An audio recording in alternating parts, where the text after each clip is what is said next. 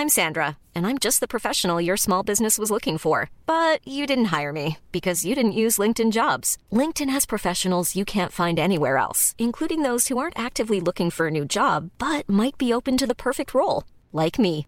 In a given month, over 70% of LinkedIn users don't visit other leading job sites. So if you're not looking on LinkedIn, you'll miss out on great candidates like Sandra. Start hiring professionals like a professional. Post your free job on linkedin.com/people today. Hold up. What was that? Boring. No flavor. That was as bad as those leftovers you ate all week. Kiki Palmer here, and it's time to say hello to something fresh and guilt-free. Hello Fresh. Jazz up dinner with pecan-crusted chicken or garlic butter shrimp scampi. Now that's music to my mouth. Hello Fresh. Let's get this dinner party started. Discover all the delicious possibilities at hellofresh.com. Cool fact a crocodile can't stick out its tongue. Also, you can get health insurance for a month or just under a year in some states. United Healthcare short term insurance plans, underwritten by Golden Rule Insurance Company, offer flexible, budget friendly coverage for you. Learn more at uh1.com. Hello Un rapide message avant de vous faire écouter l'épisode du jour pour vous dire que mon livre est disponible en précommande. Ce livre, c'est vraiment la somme de tout ce que j'aurais eu besoin de lire ou d'entendre lorsque j'étais enceinte. Qu'on m'explique pourquoi tant de personnes sont traumatisées par leur accouchement, pourquoi ce n'est pas normal et qu'est-ce que je pouvais faire pour y échapper. Qu'on m'explique aussi tous ces chiffres, ces taux élevés de césarienne, les réels risques d'une péridurale ou les justifications de tel ou tel acte pour moi qu'on me donne aussi à voir d'autres modes de pensée pour m'aider à avancer comme je l'entendais et des clés pour me préparer réellement à mon accouchement. Et comme j'ai pas trouvé de livre comme ça quand j'étais moi-même enceinte, eh ben j'ai décidé de l'écrire. Il s'appelle Retrouver le pouvoir d'enfanter et il est génial.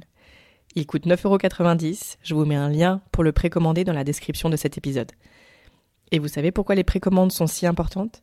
Parce que ça envoie un message fort aux libraires et aux grandes enseignes comme la FNAC que ce type de sujet est important, qu'il faut qu'ils commandent de nombreux exemplaires de ce livre pour qu'il soit visible en rayon et lui faire une place de choix. Alors voilà, précommandez-le. Il sortira ensuite le 21 février. Encore un tout petit peu de patience. Je vous remercie pour votre écoute et vous souhaite un super épisode.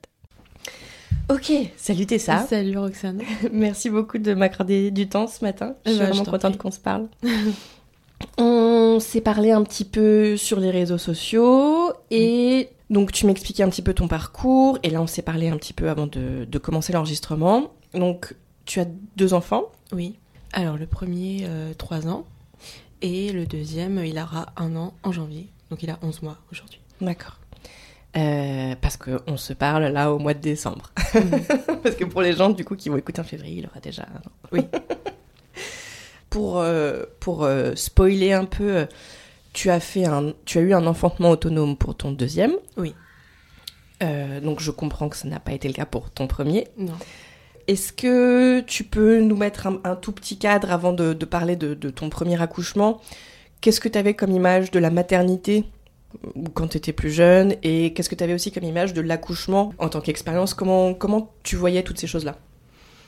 Euh, alors l'accouchement pour moi c'était quelque chose de très douloureux. Euh, J'avais ma mère qui pour le coup a eu un accouchement qu'elle disait non douloureux mais avec la péridurale.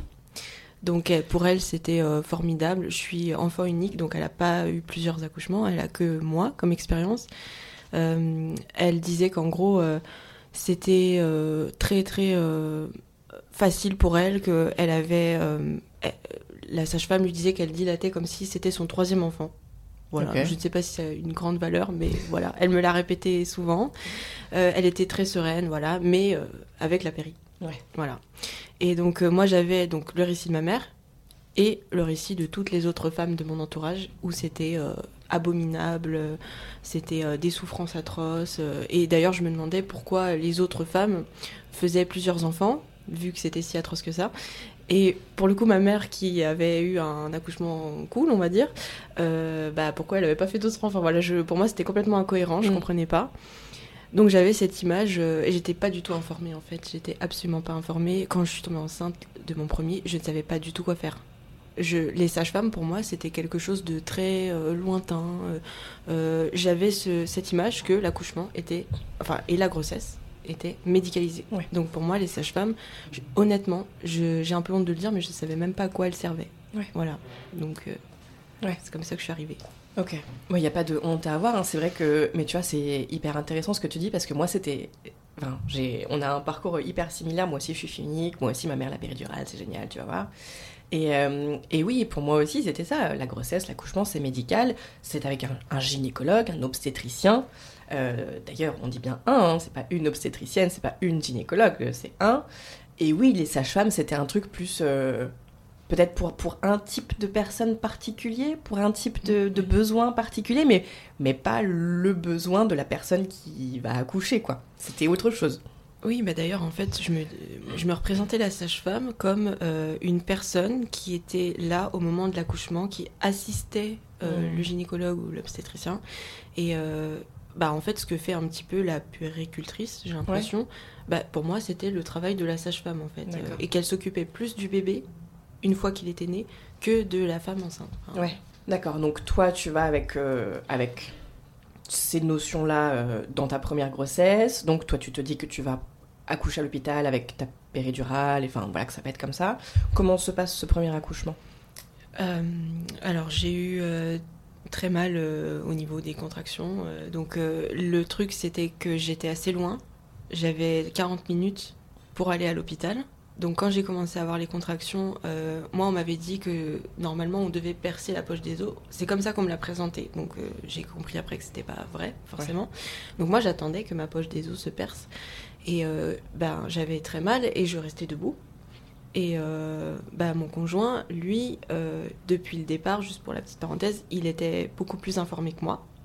Euh, il avait lu euh, pas mal de livres, notamment celui euh, Que faire de la douleur? J'accouche, que faire de la douleur? J'accouche bientôt, ouais. C'est ça. Donc il était, il est pas très hôpital, voilà, et pour des raisons personnelles. Ouais. Donc moi j'étais plus en mode euh, je veux que ça se passe bien et euh, ce que j'ai entendu qui se passait bien c'était la péridurale parce que bah, ma mère euh, etc etc. Donc euh, il me forçait absolument en rien. Mais voilà, au moment où bah, je commençais à, le travail commençait à se faire, j'avais quand même le doute à me dire est-ce que je reste chez moi? Mais en fait, j'avais aucune information, j'avais rien. Il y avait un peu ce que avait lu mon conjoint, mais lui-même n'est pas à ma place, donc il savait pas trop.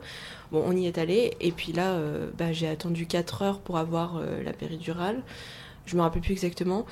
Honnêtement, quand je l'ai eu, ça a été un gros soulagement, Bien parce qu'on ne m'aidait pas du tout euh, à gérer la douleur. On m'avait pas expliqué. Alors après, je me suis dit sur le moment, bah oui, mais en même temps, euh, ça a l'air d'être différent d'une femme à une autre, donc comment on peut m'expliquer à moi ma douleur Enfin, voilà, donc euh, j'étais euh, ignorante, clairement.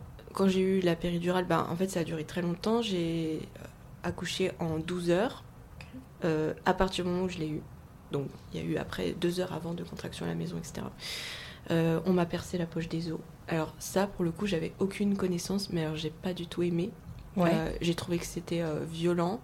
Euh, j'ai un peu les larmes aux yeux quand j'en parle Mm. parce que je me suis dit mais mais pourquoi en fait euh, j'ai j'ai alors j'avais entendu parler vaguement des bébés qui naissaient avec euh, qu'on dit coiffés donc avec dans la poche des os. Et en fait c'était quelque chose que j'avais en tête. Je me disais tiens peut-être que mon bébé il va naître comme ça et tout. Je trouvais ça beau. Et il y a une sage-femme donc la celle du matin qui a repris le service quoi. Donc je la connaissais pas. Elle rentre elle elle était euh, très professionnelle euh, et euh, très directive. Et euh, en fait, elle comprenait pas ce qui avait été fait avant. On ne m'avait pas fait une prise de sang pour euh, mon groupe sanguin, je sais pas quoi. Donc ça lui a pas plu. Du coup, paf, elle me, elle me fait la prise de sang comme ça. Euh, elle, elle, elle, elle me rentre, elle me fait un toucher vaginal. Et puis, elle perce la poche comme ça. Comme ça. Elle m'a pas du tout prévenue. Elle m'a pas dit ce qu'elle voulait faire. Mm. Voilà. Bon, ça, ça a été le truc que j'ai le moins aimé. Je sais pas si tu veux rebondir là-dessus. Non, ça Non. me, ça me fait, ça Ouais. me, je ressens, je ressens ce que tu, ce que tu dis. Ouais, Enfin, je, quand tu dis la violence et tout, puis elle te, elle te, elle te, enfin bon, moi j'ai envie d'employer le mot viol, hein. Oui, tu vois, à un moment ça. donné, euh, C'est ça. enfin c'est ton corps, c'est, toi, enfin on n'a pas à te mettre des doigts, enfin. Oui. Oui, oui. Et puis tu dis la violence, enfin bon, voilà, ça me, voilà. C'est je tout. comprends. Bah, mon conjoint peux- aussi, il n'était pas très content. Euh, il a trouvé ça. euh, il, il, aimait pas du tout en fait. On était, ça nous a mis dans une mauvaise ambiance. On n'était pas bien. Euh, lui, il était euh, déjà pas très bien d'être à l'hôpital et voilà, c'est pas son truc. moi, j'étais plutôt sereine avant, on va dire, mais dans l'inconnu. Voilà, je savais pas ce qui allait se passer, je savais pas. Donc moi j'aime bien tout savoir en fait. Alors c'est sûr qu'on peut pas tout savoir, mais on ne m'expliquait rien. Et du coup il était, bah, lui à côté, mon conjoint, il, ça l'a mis vraiment mal. Et donc, euh, on a eu du mal après à avancer sur la suite, à, se rassurer. On essayait de trouver des qualités à cette euh, sage-femme et au personnel euh, qui passait. Parce qu'il y avait toujours quelqu'un qui passait aussi. Je trouvais ça dérangeant, mais en même temps, je me disais, bon, bah, c'est leur travail. Enfin, j'étais très partagée, en fait. Je ne savais pas où me positionner. J'ai pas du tout aimé le. Je sais plus comment ça s'appelle à chaque le monitoring. le monitoring, merci. ça, ça m'a saoulé, mais je comprenais pas. Et puis, j'ai. Donc, au moment où euh, ça semblait être trop long pour eux, euh, pour tout le personnel. Donc la sage-femme, la même, est arrivée et elle m'a donné un ballon. elle m'a dit gonflez le ballon, gonflez le ballon. c'est comme ça qu'on souffle, c'est comme ça qu'on pousse. Voilà. donc, alors moi, pour le coup, je ne j'ai jamais su gonfler un ballon, donc j'avais l'air un peu, un peu con sur le moment. donc, bon, j'ai réussi au bout de je sais pas combien de tentatives et elle, euh, elle, en fait, j'avais, j'ai cru que j'étais à l'école, que j'avais une instite devant moi mmh. euh, qui me disait euh, bah, fais ton exercice, non là tu le fais pas bien, mais vraiment elle était comme ça et, et oui ben oui là c'est bon, c'est bien, bravo. ok, bon. Et donc après, j'ai, j'ai utilisé cette méthode-là pour pousser, mais moi, dans, dans, mon esprit, ça me semblait pas naturel. Mmh. Pour moi, c'était mon corps qui devait le faire. Et on l'en avait empêché avec la péri, machin. Ça, je l'ai compris après. Mais je pense que sur le moment, j'avais déjà compris pas mal de trucs. Euh, bon, au final, l'accouchement s'est quand même plutôt bien passé. Je peux pas dire que ça s'est mal passé. J'ai pas été traumatisée. Par contre, ils m'ont beaucoup blessée. Euh, enfin, ils m'ont, ils m'ont euh, vraiment, vraiment blessée avec la sonde urinaire. j'avais une, bah, une, une, une, plaie très, très ouverte pendant, ça m'a duré euh, donc une semaine après euh, de douleur mais atroce, mmh. euh, voilà. Et puis 15 jours pour vraiment que ça cicatrise. Et j'ai, en fait, anesthésiée, je sentais ce qui se passait à cause de cette plaie. C'était trop bizarre, je ne mmh. pouvais pas l'expliquer. Et je disais, mais parce qu'à un moment, donc le bébé est sorti. Il y a aussi quelque chose, c'est que j'avais retenu quelque chose que mon conjoint avait lu dans ce livre, euh, comme quoi le bébé doit faire un tour au moment où il sort. Et en fait, lui qui a tout, assisté à tout, il a tout regardé, il était là, il était bien présent. Il, en fait, il a vu l'obstétricien bah, récupérer, euh, le, tirer comme ça, et il n'a pas pu faire son tour. Hmm. Et, euh, et donc, bah, bah, mon conjoint, il était, mais pourquoi vous le laissez pas sortir tout simplement? Enfin, je comprends pas. Et puis l'autre, c'était vraiment il était gentil, le, gynéco, mais il était un peu. Euh, bah, reste sur le côté. Euh, Laissez-moi faire mon travail. C'est ça. Hmm. Vous savez pas de quoi il s'agit. Euh, Et donc, du coup, bah, il y avait ça, qui, moi aussi, ça m'a pas trop plu de savoir ça. Et puis après, je vois la sage-femme qui agite un, un, espèce de produit, là, qu'elle m'asperge comme ça, très grossièrement, partout, partout, bah, au niveau de, de, la vulve, tout, de tout. voilà. Et là, je sens donc avec cette plaie, c'est la première fois là que j'ai vraiment senti la plaie. Ça m'a piqué, piqué, piqué, c'était horrible. Et euh, j'ai dit, mais ça me pique, euh, arrêtez, enfin, je sais pas ce que vous faites. Et puis, euh, personne ne m'a rien répondu, c'était. voilà. Mais en fait, ce qui est assez étrange, c'est que là, rétrospectivement, je vois tous les détails qui m'ont pas plu. Sur le moment, j'étais très partagée, comme je disais juste avant. Donc, je ne savais pas si c'était bien, si c'était mal. Euh, si c'était moi qui étais chiante, mmh. euh, je ne savais pas en fait. Donc je fermais euh, ma bouche. on m'a aussi, on me l'a pris, enfin, non, on me l'a posé quand même sur, on m'a fait du pot à pot. Je suis restée un moment avec lui, avec mon bébé, et puis à un moment, pour une raison que j'ignore, on me l'a pris Et puis on lui a fait tout un tas d'examens, machin, de, on, l'a pesé, on, on l'a habillé. Et moi je l'entendais pleurer. Et ça me fendait le cœur. Ah J'étais, euh, mais je me disais, mais pourquoi on me le retire? Et il y a un, podcast, un épisode de podcast euh, dans lequel il y a une, personne euh, que tu interviews qui dit que on lui a volé son ocytocine. Et ben, Bénédicte. Oui, c'est ça. Et eh ben exactement, c'est exactement ce qui m'est arrivé. J'ai commencé, à partir du moment où on me l'a enlevé, en fait, euh, donc j'ai eu cette petite phase où j'étais euh, très mal, je voulais le récupérer. Et ensuite, euh, quelques minutes après, je voyais la puéricultrice, il y avait plein de monde. Il y avait l'obstétricien aussi qui était revenu un moment, la sage-femme, la pédiatre, enfin bref. Et ils étaient toutes là. Et, et, je commençais à ressentir de l'amour pour, pour toutes ces personnes. J'étais, j'étais, oh, j'étais reconnaissante. Je me disais, oh là là, mais c'est merveilleux. Mais j'étais dans un délire total. Et, et ça, je ne l'avais pas du tout noté sur le moment, ni plus tard. C'est en écoutant l'épisode que je me suis dit, oh, mais c'est tellement ce qui m'est arrivé. C'est un truc de fou. Et du coup, après, quand je suis remontée dans la chambre avec mon bébé, euh, ben, j'avais l'impression, je me disais, mais c'est un inconnu. Alors, ça m'a pas empêché de l'aimer, de créer du lien par la suite, mais j'ai quand même eu cette phase qui a duré, je pense, trois jours, pour moi, je me disais, mais il n'est pas à moi, euh, c'est bizarre, je, je comprends pas. Euh, ça me, il me semblait inconnu, comme si on m'avait cassé en fait mmh. cette connexion mmh. avec lui. Ah, ça me, ça me, ça me fend le cœur et je pense que c'est dans cet épisode avec euh, Bénédicte où on se le dit. Non, je crois que c'était dans un autre. Peu importe. Où on se disait, ils se rendent pas compte Mm. Mais c'est très très très très grave en fait de faire ça. Enfin, les dépressions du postpartum, les euh, et puis enfin le pour moi les problèmes, enfin les problèmes. Oui, les problèmes d'attachement, enfin ça va très loin, c'est pas pas juste euh, j'ai du mal à faire un lien avec mon bébé. Enfin, ça va bien plus loin que ça, c'est que du coup euh, tu vois, tu peux avoir moins envie de t'en occuper, tu peux tu peux être plus je sais pas plus t'en fiches et puis et puis, enfin, foncièrement, on est dans une société où, on manque d'ocytocine. Et, et je, après, c'est mon truc de penser qu'il y aurait moins de guerre si on laissait les bébés accoucher, enfin, les bébés naître et, et les allaitements se, se, passer. Enfin, voilà.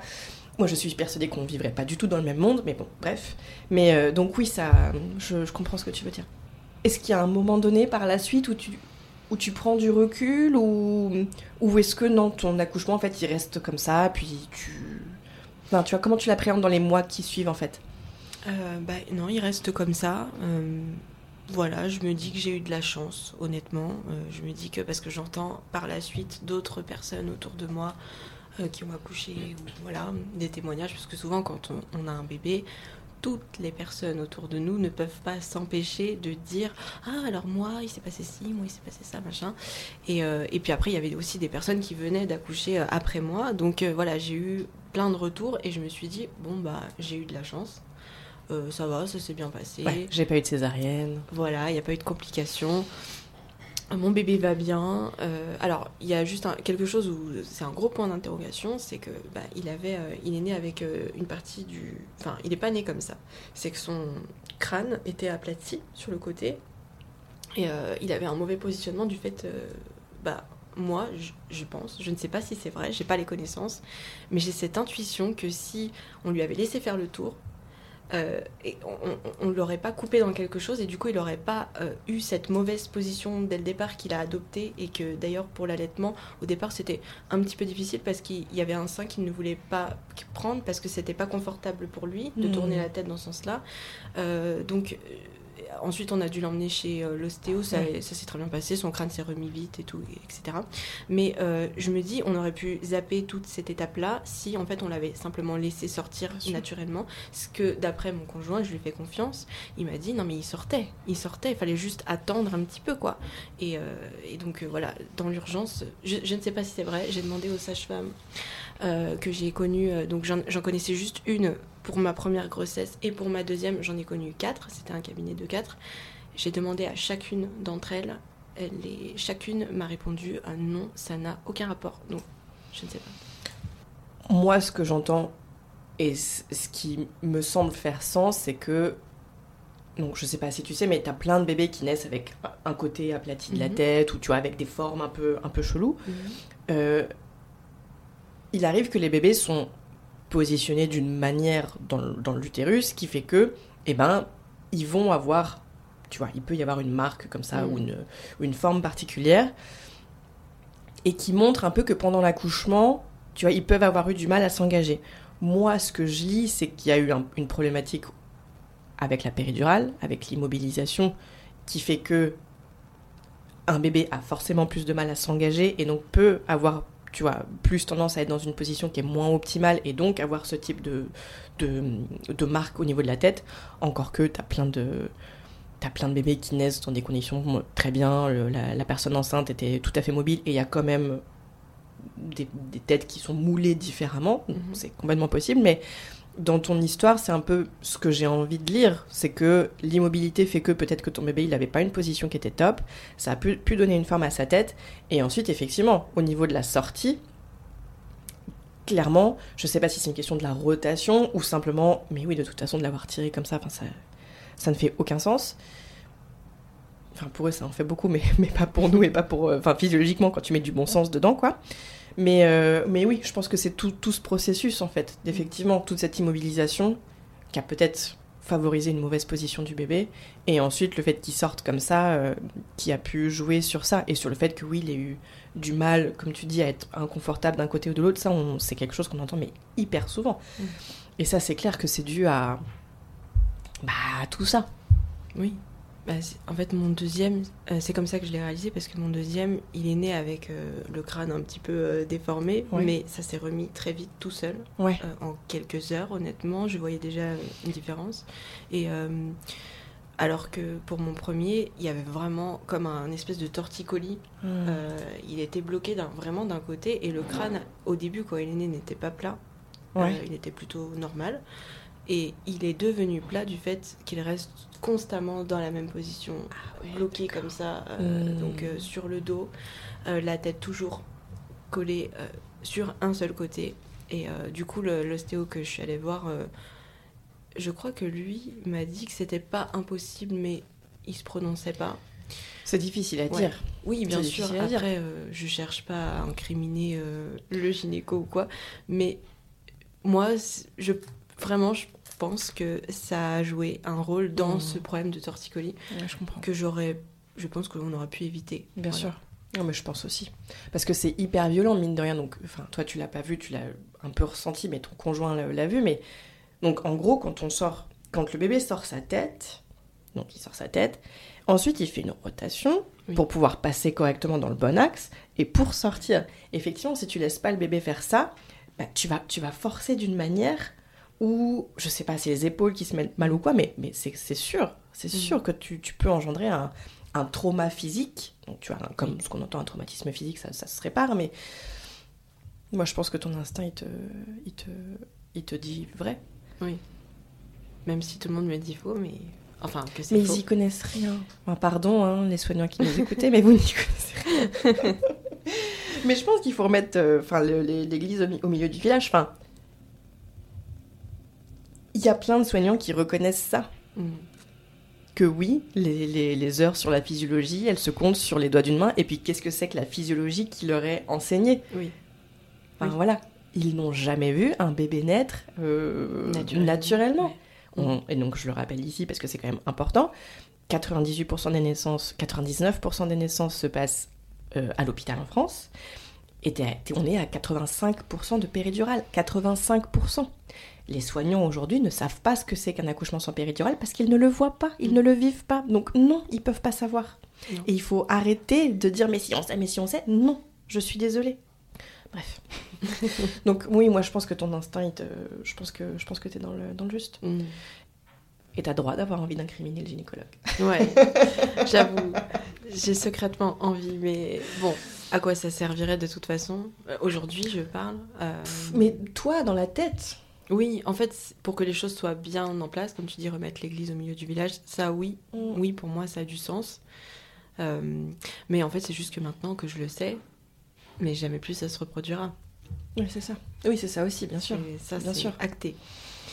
Et donc, du coup, pour répondre à ta question de départ, euh, je suis restée que là-dessus euh, bah, par rapport à mon accouchement, comme quoi bah, il y avait ce problème de torticolis euh, qui m'avait gênée. Euh, le vol de cytocine, ça j'en ai pas vraiment eu conscience. Par contre, je l'ai remarqué qu'avec mon deuxième, je les ai allaités tous les deux.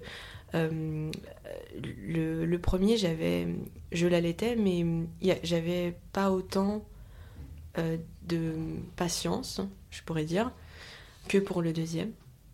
je pense que c'est parce qu'on m'a coupé la connexion. Le deuxième, j'ai toujours avec moi, personne ne me l'a retiré ou quoi. Euh, donc euh, j'avais beaucoup plus de patience. J'avais très peur d'allaiter euh, à nouveau. Pour moi, c'était important d'allaiter, donc je l'aurais fait de toute façon. Mais l'allaitement au départ, le premier mois et même le deuxième, c'était dur psychologiquement parce que bah, mon premier bébé ne dormait pas beaucoup la nuit très très très peu. Même euh, sur 24 heures, honnêtement, il dormait pas énormément. Moi, je dormais très peu. Euh, et, et, pour moi, c'était, j'étais comme euh, esclave, hmm. honnêtement. j'étais toute seule. En plus, avec mon conjoint, on est vraiment isolés. Donc, j'avais pas trop d'aide ou quoi. Bon, de lui, oui, mais bref. Ça suffit pas. Voilà, c'est ça. Et du coup, bah, pour le deuxième, en tout cas, j'étais à peu près dans les mêmes conditions avec un enfant en plus. Euh, eh ben, je l'ai beaucoup mieux vécu et je pense que c'est dû à cette connexion que j'ai eue euh, qui n'a pas été coupée. J'ai envie de revenir sur un truc et si tu veux on coupe, on coupera d'accord. Hum. Tu dis que t'as pas été traumatisée par ton premier accouchement. Mais du coup je me demande qu'est-ce qu'on met derrière le traumatisme? Parce que tu racontes quand même des choses que tu as mal vécues et des choses qui semblent euh, t'avoir marqué toi Tu veux dire quelle est ma définition du traumatisme? Alors, je sais pas si c'est là que je veux en venir. Enfin, mm. et j'ai pas envie. Donc, je vais dire ce que j'ai en tête parce que je veux pas, mm. euh, je veux pas te faire dire quelque chose. Enfin, je veux pas être malhonnête dans, ma pensée ou dans ma manière de, m'exprimer ou de, de l'idée cette conversation. Mais moi, je me demande, est-ce que tu mets pas le mot traumatisme alors qu'en fait, tu as été traumatisé Est-ce que tu vois ce que je veux dire? et, et, ça se trouve, pas du tout, ça se trouve, tu vas me dire, bah, franchement, non, euh, foncièrement, c'est pas ma définition d'un traumatisme, et puis ça se trouve, dans 10 ans, tu te diras, peut-être qu'en fait c'était un traumatisme, et peut-être jamais, tu vois. Mais en fait, je fais ce parallèle parce que c'est un sujet aussi que je trouve vraiment important et qu'on aborde très très peu. C'est ce truc de parfois tu vis un traumatisme et tu t'en rends pas compte. Moi, j'ai compris que j'avais été traumatisée de mon premier accouchement pendant ma deuxième grossesse, et en fait, tellement rien ne faisait sens, et c'est un peu ce que tu racontes aussi pendant ton premier accouchement, rien ne faisait sens, donc j'arrivais pas, j'arrivais pas à mettre le doigt sur, sur ce qui m'était arrivé, ce qui est quand même chelou. Normalement, tu sais ce qui t'arrive dans la vie, tu traverses la route, euh, c'est neutre, tu as une conversation avec une copine, c'est cool, une conversation avec une autre personne, c'est désagréable. Et là, tu sais, t'es dans un truc où tu sais pas ce que t'es en train de vivre, tu le comprends pas. Et donc, moi, pour parler de mon truc, donc j'étais dans un gros nuage comme ça de rien comprendre, et puis j'avais la dépression du postpartum, enfin bon, j'étais dans un gros nuage. Puis un jour, je sors du nuage et je me dis, mais en fait, je, suis complètement traumatisée par ce qui m'est arrivé. Mais ça m'a pris deux ans et demi de le comprendre. Et moi, ça m'a pris deux ans et demi. T'as des personnes à qui ça peut prendre six mois, t'as des gens, ça peut leur prendre 20 ans de comprendre le truc. Et puis t'as des personnes qui foncièrement n'ont pas vécu de traumatisme. Je veux pas dire que t'en as vécu un, mais c'est quand même un truc qui m'interroge de se dire. Parfois, on vit des trucs et on n'arrive pas à poser un mot dessus. Je sais pas très bien où je veux aller, mais tu vois, tu vois un peu bah, En fait, pour moi, le traumatisme, euh, ça va être euh, euh, quand on n'a pas voulu que ça se passe comme ça, forcément, hein, évidemment, c'est logique, mais c'est surtout que on nous a pas préparé. Alors c'est vrai que ça correspond la définition que je donne à ce que j'ai raconté avant, mais euh, j'avais, je dirais que ma réponse, ce serait, j'étais à moitié traumatisée, à moitié, parce que j'avais une part consciente de, en fait, euh, je ne sais pas ce qu'ils font, je ne sais pas si c'est bien ou si c'est mal, euh, mais je leur fais confiance parce que, bah, moi j'avais la croyance à ce moment-là, qui n'est plus du tout la même aujourd'hui, que je n'avais pas du tout le pouvoir d'accoucher donc euh, je leur ai remis ce pouvoir entre les mains. Et là où je me suis sentie traumatisée, on va dire, euh, même si je m'en suis bien remise, euh, c'est qu'on ne m'expliquait rien. Et, en même temps, j'avais encore cette croyance aussi, à cette époque, que on n'avait pas, ils n'avaient pas le temps de m'expliquer que moi, ben voilà, ils vont pas me faire un cours de médecine ou je sais pas quoi. Donc j'avais vraiment une, j'étais très dure avec moi donc je pense que le traumatisme euh, était plutôt indirect, euh, des choses que je trouve pas normales. Et honnêtement, ça s'éclaircit de jour en jour en fait. De jour en jour, je me rends compte, oh, mais ça c'est pas normal, ça m'a pas plu. Et donc j'ai les larmes aux yeux quand je parle de la poche des os, ce qui n'était pas le cas. euh, je sais pas, six mois après mon premier accouchement, je pouvais en parler comme ça. euh, oui, bon, on me l'a percé, on me l'a percé, c'est pas grave. Et là, aujourd'hui, euh, je pense que ce que tu veux dire, c'est que oui, effectivement, je me rends compte progressivement qu'il y a eu des peut-être des micro-traumatismes dans le processus. euh, et que peut-être qu'au final, je vais conclure, oui, je suis traumatisée.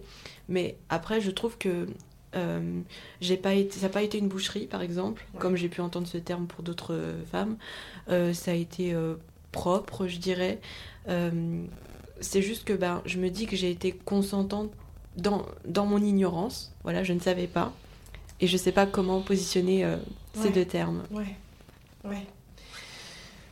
Ouais, non, mais c'est ça. Mais je pense que c'est très juste ce que tu dis, c'est que euh, c'est tellement difficile de, oui, de se positionner. Enfin, et peut-être que c'est moi aussi qui veux me- mettre des mots et et on devrait pas vouloir mettre des mots. Et enfin, ce qui compte, c'est ton ressenti à toi. Mais Enfin, tu vois, c'est pareil. Est-ce que c'est mieux de laisser un trauma enfoui, tu vois, où tu t'en rends pas compte, ou est-ce que c'est mieux de le mettre au jour pour peut-être le guérir Et donc là, il n'y a pas une réponse, ça dépend des gens et ça dépend du cheminement et, et c'est pas une personne extérieure. Je sais pas, j'allais dire, c'est pas une personne extérieure de faire surgir le trauma et la prise de conscience et tout. Mais bon, parfois, peut-être que c'est bien, peut-être que c'est aussi pour ça qu'on voit des, des psys et que oui, ça fait comprendre des trucs. Et, ah, je sais pas. J'ai envie de rebondir, de rebondir sur un truc et ça se trouve, je suis lourde et, et je couperai, ou alors tu me diras.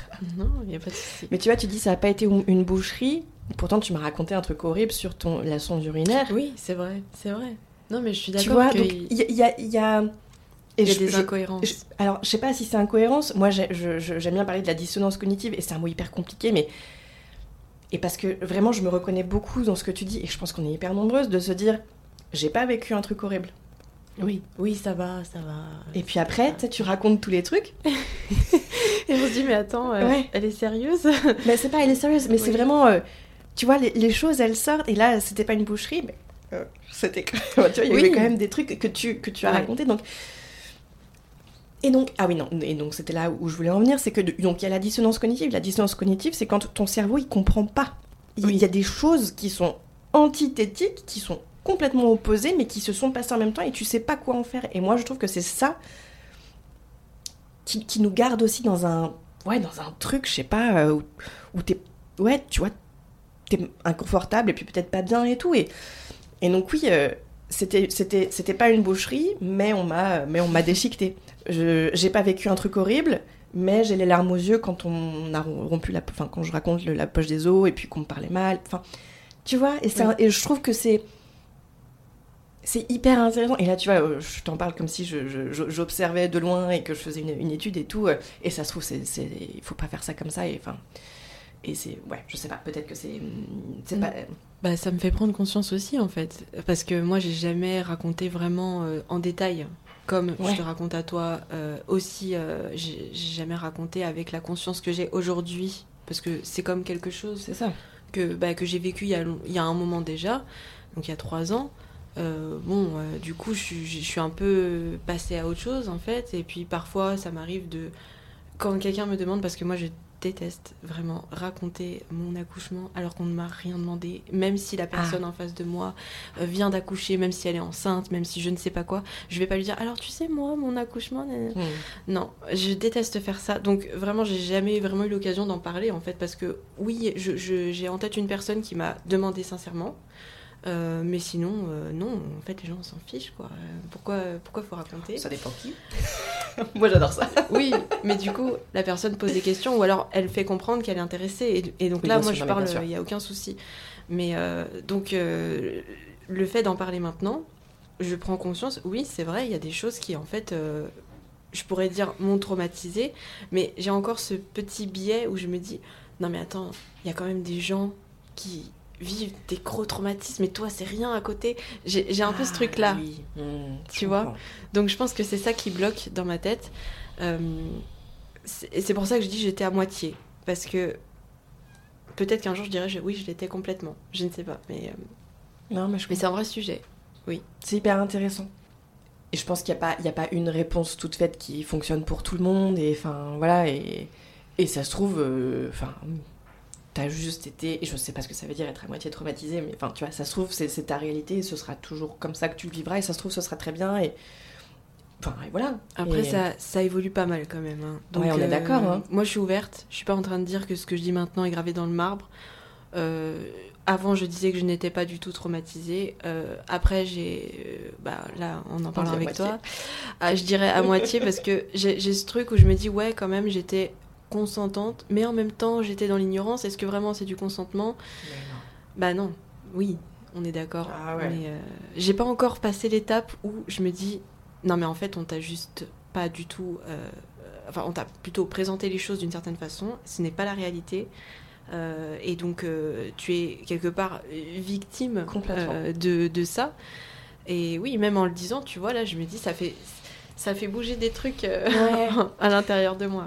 Et c'est pour ça. euh, Et donc, je pense que je suis pas quelqu'un de, de subtil et je pense que parfois je, je vais trop fort et tout, mais Mm. je me dis que parfois il faut aller fort et, et je sais que les gens font pas trop ça et parce que voilà, il y a une pudeur, on veut respecter le le vécu des gens et, et, et puis enfin, voilà leurs émotions et tout et mais je me dis enfin moi je sais que je pars pas d'un du- d'un d'un endroit où j'ai envie de, de te brusquer ou d'être Mm. tu vois ou d'être. Peut-être que j'ai envie de te brusquer. C'est peut-être pas mais- si vrai. Mais tu vois je, pa- je pars d'un endroit où si j'ai envie de te brusquer c'est enfin c'est de la bienveillance tu vois il y a Ah pas non, de mais- et donc je me dis que peut-être que tu vois peut-être que c'est ok que je que je brusque mais pa- parce que je sais que c'est quelque chose qui se fait très peu et ça se trouve il y a des gens qui vont écouter le podcast qui vont se dire mais Roxane elle va trop loin ça se fait pas les questions et tout mais moi je sais que je bénéficie beaucoup de, de conversations profondes comme ça et de pas rester juste en surface Oui. parce que j'aurais pu, tout à l'heure, tu m'as dit je, à, à moitié traumatisée, puis c'était pas une boucherie. Et je, enfin, tu vois, ça m'a fait tilter. J'ai hésité à me dire euh, est-ce que je creuse ça? Mais je sais pas. Enfin bon, bref. Je me disais que c'était important de creuser et enfin, on pourra en reparler en off après. Oui, bien sûr. Bon, t'es dans cette entre-deux grossesse. Vous aviez envie d'un deuxième enfant? Oui. D'accord. Et donc, comment est-ce que tu chemines là de te dire donc j'ai eu ce premier accouchement, je, on tombe enceinte, je tombe enceinte. Qu'est-ce que, comment tu chemines pour ton ta deuxième grossesse? Alors déjà, je me dis que oui, j'aimerais accoucher à la maison. C'était juste... euh, euh, J'ai oublié de parler d'un tout- d'une toute petite chose pour mon premier, ma première grossesse. J'ai été suivie par un gynécologue au dé- enfin, tout le long de ma grossesse. Je n'avais... Comme je disais, les, les sages-femmes pour moi, c'était euh, à quoi ça sert. Ouais. À la fin donc, de ma grossesse, il me dit, euh, il me prescrit une ordonnance pour aller voir une sage-femme pour qu'elle me fasse un monitoring toutes les semaines ou je sais plus quoi. Et là, je me dis, mais euh, comment ça, je dois avoir une sage-femme? Il m'avait rien expliqué du tout. Ouais. Donc, euh, je, ben, je- j'en cherche une près de chez moi. Je tombe sur euh, une sage-femme adorable. Elle était vraiment très sympa. Euh, et, et en fait, je, je- je découvre un tout autre monde. Je me dis, Mhm. waouh, mais c'est. Je débarque, je me dis, mais c'est incroyable. Mais j'aurais dû savoir ça beaucoup plus tôt, en fait, parce que j'aurais tellement aimé ne pas être suivie par ce, ce gynécologue qui me, qui me reçoit, qui, ne- qui, qui- qui ne dit rien, euh, qui, qui me faisait une échographie à chaque rendez-vous. Euh, voilà, et puis qu'il baragouinait dans, dans- comme ça dans sa barbe. euh, il, il me parlait jamais vraiment en me regardant dans les yeux. C'était oui, euh, oui, ça va. Bon, allez, allez, au revoir, à, à la semaine prochaine ou à l'année, euh, pardon, Au au mois prochain. Voilà. Et puis donc je découvre cette sage-femme et tout. Puis là, je me dis, Oh, mais je je lui dis, alors les accouchements à la maison, comment ça se passe et tout. Et puis là, elle me dit, non mais c'est beaucoup trop tard. euh, Enfin, après, elle n'a pas été. euh, elle m'a pas euh, dit que c'était impossible. Voilà, elle m'a pas dit non, vous êtes folle ou quoi. Mais elle m'a dit, euh, c'est quand même très tard. Et, du coup, j'étais un peu paumée. Alors, elle m'a donné l'adresse donc de ce cabinet de quatre sages-femmes qui, elle, elle m'a présenté ces sages-femmes comme des des professionnels qui, qui t'accompagnent dans un accouchement physiologique. Et au départ, alors c'est peut-être moi qui ai mal compris, je pense que c'est moi qui ai mal compris, euh, je pensais que c'était dans une maison de naissance. Donc je me dis, ah mais trop bien. euh, donc j'essaye, euh, donc pendant la fin de ma première grossesse, de, je réfléchis, je me dis qu'est-ce qu'il faut faire? Et puis en fait, comme j'étais engagée à, accoucher à l'hôpital et tout, puis qu'il fallait que je revoie tout mon mindset, en fait, que je revoie toute ma façon de penser et tout, j'ai dit, oh, je, je sais pas. Donc pour ma deuxième grossesse, eh ben, je les ai appelés. Je suis retournée voir cette euh, sage-femme adorable. Je lui ai dit, mais en fait, moi, j'aimerais vraiment accoucher chez moi, même pas dans une maison de naissance. Et là, elle me dit, mais c'est pas une maison de naissance, c'est à l'hôpital, dans une salle nature, de toute façon. Je dis, ah bah encore moins alors. Donc, euh, moi, je vais accoucher chez moi. Alors, elle me donne le contact de deux, deux sages-femmes euh, qui sont assez loin de chez moi, parce que j'habite euh, vraiment dans un trou paumé, près de Montpellier. Donc voilà, euh, la première qui exerce, euh, alors j'avais une intuition, je la sentais pas. Mais bon, je me suis dit, j'ai pas trop le choix. Donc je la, je la contacte, elle me dit que je suis beaucoup trop loin, que c'est impossible. Je dis, bon, tant mieux, ça, je la sentais pas. Je, je sais pas pourquoi. Et la deuxième que j'appelle, en fait, elle n'exerce plus. Et ça m'a fait trop mal au cœur parce que elle, je la sentais mais tellement. Et elle me dit qu'elle a été obligée d'arrêter parce que euh, elle a eu euh, un, un problème. En fait, il y a un bébé euh, qui est décédé. Mais alors, elle m'a pas du, tout expliqué ce qui s'est, enfin tout le détail. Mais elle, elle m'a juste dit voilà, j'ai dû arrêter. Je n'exerce plus, ça me fend le cœur, etc. C'est trop compliqué, les assurances, machin. Voilà. C'est comme une sorcière qu'il faut brûler sur le bûcher, quoi. Ouais, en gros, c'est ce qu'elle m'a dit. Euh, et en fait, j'ai lu un article de presse sur, euh, sur internet qui parlait de, donc de cette sage-femme, euh, où c'est mon conjoint qui l'avait trouvé, je me rappelle plus exactement.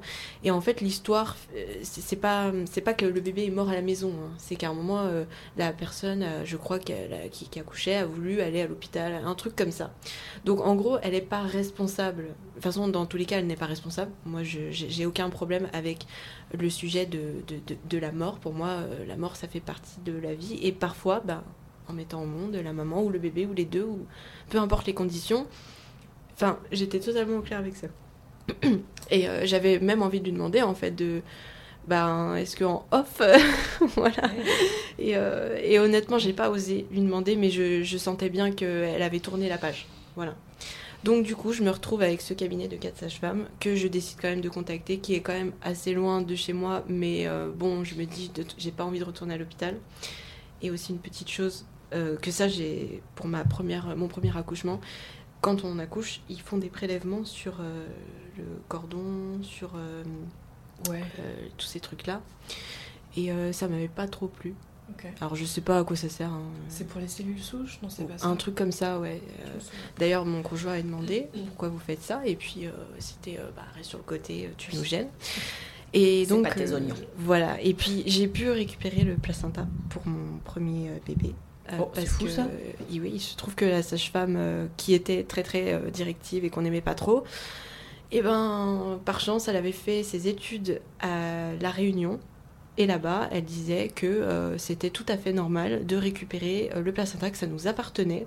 Donc nous, on Ah. a fait OK, super, on le prend, voilà. Nous, on l'a enterré. Trop et, euh, et, euh, bah, j'ai fait comme toi, euh, une partie en tout cas. Ah. Je- voilà, j'ai consommé une partie. Bref, euh, je m'égare un peu. Mais du coup, j'avais aussi cette volonté très forte de récupérer le placenta aussi pour mon deuxième et, euh, et de ne pas avoir qui, qui prennent des trucs sur, sur, Mmh. sur moi quelque part. Bien hein. sûr. Tu vois, je- j'avais pas du tout envie de ça. Donc, donc là, l'hôpital pour moi, c'était c'était mort. Voilà. J'avais comme malgré tout ce truc de ben bon, si j'ai pas le choix, j'irai. Voilà. Mais je ferai tout pour ne pas y aller. J'avais plus envie que ce soit médicalisé, j'avais plus envie de toutes les échographies, ça m'a saoulée. Donc je suis allée voir ces quatre sages-femmes. euh, euh, donc euh, quand je suis tombée enceinte, ça a été très rapide. À partir du moment où j'ai dé- décidé que c'était le moment, bah en fait, je suis tombée enceinte directement. Voilà, et puis elles, étaient très sympas, elles étaient un peu en mode, je dirais, thérapie alternative, euh, elles faisaient des petites méditations, tout ça, c'était super sympa. Mais je sentais que ça allait pas très loin euh, dans leur suivi, ça restait un petit peu... En fait, elles, elles prenaient beaucoup en considération la personne, donc moi, mon conjoint, on a eu un- une séance où en fait, euh, il y a une des quatre, elles travaillaient ensemble, hein, vraiment. Euh, elles, elles nous demandaient nos, nos histoires respectives en fait, notre enfance, etc. Machin. Je trouvais ça très sympa, Mhm. franchement, c'était génial. Elles étaient super. Euh, moi, alors après, je suis arrivée, j'ai dit voilà, moi j'ai eu très mal, j'ai eu la péridurale, ça m'a soulagée pour mon premier. Je, je veux savoir comment on gère la douleur. Et c'était ma question à chaque séance, jusqu'à la fin. J'ai eu une fois une réponse d'une qui m'a dit ben les, les oh, comment ça s'appelle? Les vocalises. Ouais. Bon, j'étais pas convaincue. Honnêtement, je suis partie avec un a priori. Peut-être que j'ai mal fait et que c'est pour ça que ça n'a pas fonctionné. Mais j'avais pas du tout confiance en ce truc. Euh, j'avais encore le souvenir très vif de ma douleur. Ouais. Et je me disais, oh, mais il faut vraiment que je trouve un moyen de ne pas avoir mal et tout. Bon, voilà. En gros, je suis.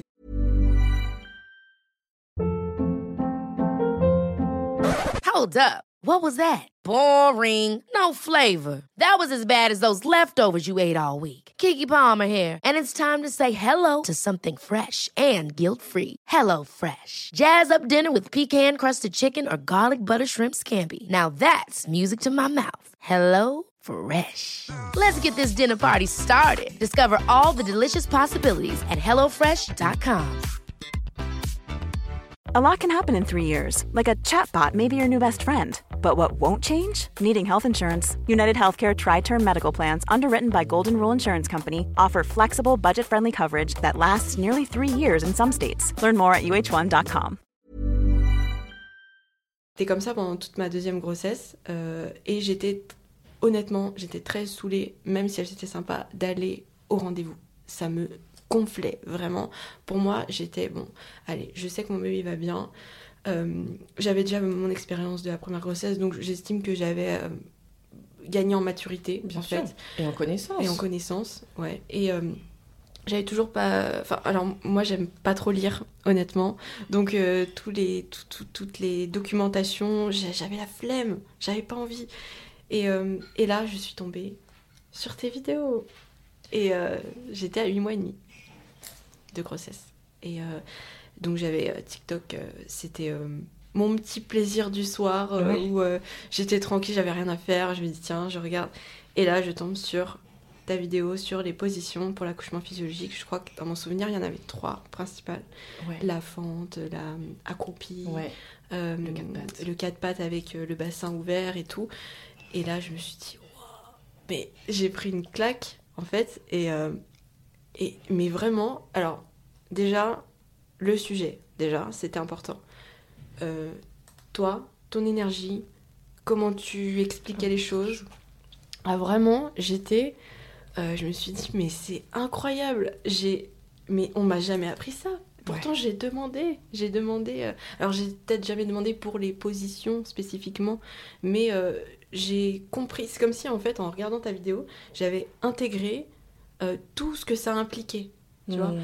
sans avoir encore les connaissances, mais j'avais intégré. Ah, mais oui, mais en fait, si on, s'il y a des positions pour accoucher physiologiquement, mais du coup, il y a peut-être des choses pour la douleur ou machin ou je sais pas quoi. Enfin bref.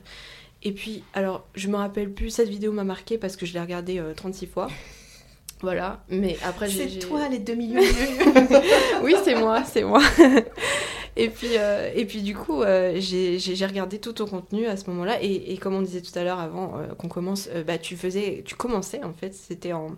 Du coup, alors je sais plus si c'était en octobre, novembre. Bah, si c'était 8 mois, c'était novembre. Ouais. Euh, 2022, Ouais. c'est ça. Ouais. Et euh, donc, tu t'avais pas encore beaucoup de vidéos, mais euh, il y en avait quand même pas mal. Il y avait une vidéo aussi euh, euh, d'un accouchement physio euh, euh, euh, en live, en fait, où tu voyais la Ah ouais. femme qui récupérait son bébé, Ouais. euh, qu'elle était enfante. Ça a été censuré, ça. Ouais, mais j'ai pu la voir. Cool. Et là, je me suis dit, mais c'est génial! Et Mm. quand j'ai vu aussi les vidéos où on voit les, les bébés qui sont en les pieds devant, Ouais. tu vois, qui, qui, bah, que, qui, la femme a pu accoucher comme ça, je En me suis siège, ouais. Oh, je me suis dit, mais c'est incroyable, comment on nous ment, Mmh. Que- parce que ça semblait tellement facile. Et, et- et donc là, j'ai- parcouru, enfin, j'ai été voir ton podcast, j'ai- euh, tout écouté. Je me rappelle bah, quand j'allais notamment au rendez-vous avec, pour la sage-femme, euh, j'écoutais dans la voiture. Trop Et, bien. euh, donc j'étais, mais c'est- un monde s'est ouvert, voilà. Et donc là, pour la douleur, je me rappelle plus le process, mais je sais que tu disais que tu avais des, des femmes qui n'avaient pas mal, que toi, tu n'avais pas eu mal pour ton deuxième accouchement. Et, euh, et en fait, eh ben, moi, je me suis dit, ben, si j'ai mal, eh ben, je l'affronterai, cette douleur. Voilà, je vais l'affronter. Euh, en fait, je crois que ce qui me fait le plus mal, c'est de chercher à l'éviter. Euh, Tu vois, de, de se dire, mais il doit y avoir un moyen pour ne pas avoir mal et tout. Et ben je dirais, bah non, ben, je l'affronterai. Et euh, parallèlement à ça, il y avait mon conjoint qui, euh, qui a une amie euh, qui avait accouché il y a un moment déjà. Après, après mon premier, tu vois, donc euh, entre les deux. Et elle avait euh, un petit remède homéopathique, en fait, c'était. euh, donc, il y avait un protocole, fallait prendre. tel et tel granulé, donc à partir d'un mois avant. Bon, honnêtement, moi j'étais. Je, je- je- je crois en l'homéopathie, enfin voilà, j'ai rien contre, mais euh, j'avais pas, j'étais pas franchement motivée, mais après je me suis dit, bon, pourquoi pas? Il y avait notamment des granulés pour euh, la douleur, enfin contre la douleur. Je me rappelle plus des noms. Et euh, donc j'avais. Je me suis dit, ok, je vais jouer le jeu, je fais le truc, donc j'ai fait ça vraiment correctement. Et, euh, et le truc incroyable, c'est que il y, y avait deux euh, trucs d'homéopathie, je sais plus comment on appelait ça, spécifiques pour la douleur. Et en fait, parce qu'il y avait, je sais pas, peut-être une vingtaine à acheter. Oh, Et ouais, ouais, c'était vraiment énorme hein, parce que c'était du, par, par rapport à un mois avant et après tout pendant l'accouchement. Et il y avait donc un moment pendant l'accouchement, s'il y a douleur, il faut prendre ça, ça, ça, ça, ça, etc. Et euh, donc euh, il y en avait deux et ben le pharmacien ne les a pas mis. Il y avait pas. Il y avait pas. Il avait tout mis, sauf les trucs qui concernaient la douleur. Et en fait, moi j'ai vu comme un signe. Je me suis dit, de toute façon, peut-être ça m'aurait même pas aidé, je, je ne sais pas.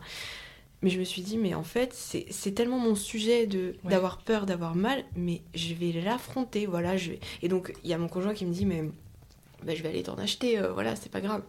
Et je lui dis, non, non, on va faire 100, voilà, on va faire 100, c'est comme ça et tout, machin. Et puis alors là, j'ai regardé ton, ton contenu et du coup, je, je commençais à visualiser, tu vois, je visualisais, euh, ok, comment ça va se passer, euh, ma salle de bain, je vais l'organiser comme ça. Euh, ben, je, euh, je vais mettre un drap ou un, un- une alaise. On avait mis une alaise, tu vois. Et puis euh, voilà, je, je, je vais faire. euh, alors, j'avais ce truc de. J'avais rendez-vous à l'hôpital, tu sais. euh, donc, ça, c'était un mois après t'avoir connu. J'avais ce rendez-vous avec le gynéco. Voilà. Parce que c'était à 9 mois du coup là. C'était à terme, non Ce rendez-vous? Ouais, c'était. Alors, dans mon souvenir, c'était vers le 16 décembre, un truc comme ça. Et du coup, mon terme, il était déterminé. Euh, J'ai accouché le 9 janvier. Mais c'était genre une semaine après, je sais plus exactement. Donc, le, bah, vers le mois de décembre, là, je vais euh, là-bas. Et je- au début, je me dis, est-ce que j'annule Est-ce que. Franchement, j'étais en mode euh, rebelle- rébellion totale, tu vois. Je, je voulais plus rien faire de ce qu'on C'est pas de ma faute. et puis, il y avait ce truc en moi, je me disais, bon, écoute, calme-toi, voilà, euh, tu vas accoucher chez toi, ça c'était une certitude, voilà. Mais je pense que tu dois jouer le jeu, juste pour ton confort personnel, en fait, qu'on ne te prenne pas la tête, parce que c'est tout frais, tout- toutes tes connaissances que bah, finalement tu m'as transmises, euh, c'était tout frais, j'avais pas encore assez euh, d'expérience là-dedans, donc je me disais, j'ai pas envie de gérer l'extérieur en plus, Bien sûr. tu vois, et la pression qu'on peut me mettre. Mmh.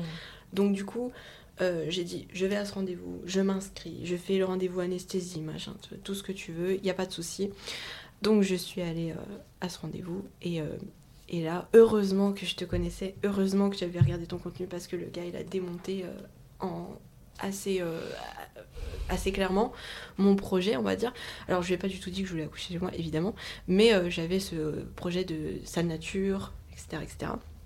Et en fait, donc c'était un, un jeune, très jeune, je pense qu'il avait, bah ouais, 30 ans à peu près mon âge. Honnêtement, il était vraiment très jeune et il était, bah, je dirais à fond dans le système, quoi. Donc il voit mes analyses. Euh, J'avais le streptocoque. Ah Voilà. Alors, du coup, heureusement que j'ai un conjoint aussi qui me soutient énormément, qui est très ouvert sur toutes les médecines alternatives, tout- toutes les autres informations aussi, juste pas forcément médecine alternative, mais les autres informations qu'on a sur les maladies, sur les, etc. Il s'intéresse beaucoup à ça. Euh, donc, euh, il m'a, lui, il m'a dit, euh, il, a lu des, des- des- des articles, etc. Il m'a dit, euh, les, la- les antibiotiques par intraveineuse ne garantissent pas euh, une non-transmission, en fait, euh, au bébé. Et, euh, et il dit que, enfin, il me disait, euh, les antibiotiques comme ça dans le sang, ça va directement en lui. Il vient de naître, enfin, c'est pas ok, quoi. C'est pas anodin. voilà. Donc moi j'étais ok, c'est pas un problème, mais on me le présentait comme quelque chose de très grave. vraiment. hein. Et donc lui m'a dit, oh, mon Dieu, vous avez euh, le streptocoque B, je crois, c'est comme ça. Euh, mais euh, ah non, mais là, non mais c'est, c'est- il peut mourir. Il va mourir. Il va mourir d'un problème respiratoire. Voilà. Il me disait un problème respiratoire. En plus de ça, j'avais une mycose. Parce que ouais, ça, c'est le truc que j'ai pendant la grossesse. Les deux, j'ai eu ça. Et euh, il me disait, oh là là, mais il y a rien qui va. Rien. Voilà, c'est catastrophique. Pourtant, tout le reste était nickel. Enfin, je veux dire, j'avais pas une grossesse pathologique ou quoi. Euh, et, euh, il, me dit euh, aussi, il regarde mes, analyses de sang, et puis j'ai toujours eu des plaquettes assez basses par rapport à leur moyenne. Et là, il m'a fait faire une batterie d'examens parce qu'il m'a dit que j'avais un très fort risque hémorragique, que j'allais mourir, clairement. Il m'a dit, bon, euh, c'est quand même pas mal votre projet euh, d'accouchement physio parce que euh, comme ça, ça nous évitera d'avoir euh, recours euh, au, au forceps ou je sais plus quoi. Parce que ça, ça, il l'a reconnu. hein. Il a dit, ça, ça, ça entraîne des risques hémorragiques quand même. Voilà. Et puis là, il m'a fait tout un speech parce que je lui ai demandé. Qu'est-ce que j'ai osé lui demander? Je ne sais plus ce que je lui ai demandé.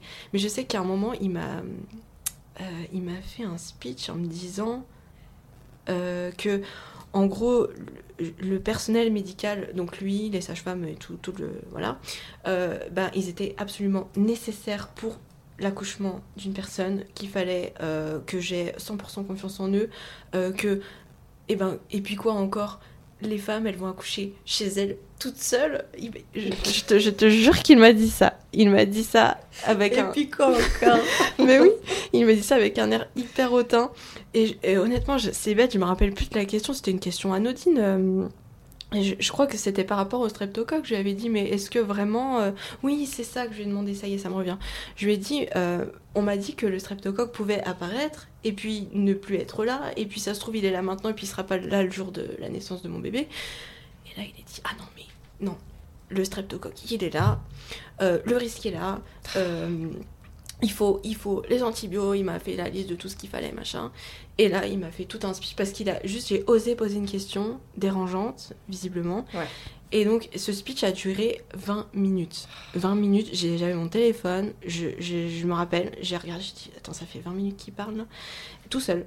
Ouais. Voilà. Et donc, il s'est dit, euh, bah voilà, les femmes euh, qui vont accoucher toutes à la maison, mais. euh, allô, quoi. Euh, Mm. on fait pas ça. C'est- les sauvages qui font ça. C'était un peu ça, euh, ce qui- le fond de son discours. Et heureusement que je te connaissais. Et heureusement aussi que bah, mon conjoint il est pas du tout là-dedans. Euh, mais le fait d'avoir une autre femme, en fait, une femme qui a vécu Ouais. l'expérience, euh, qui e- explique aussi bien que toi, vraiment t'expliques super bien. Vraiment. C'est trop fou. Parfois, je me permets.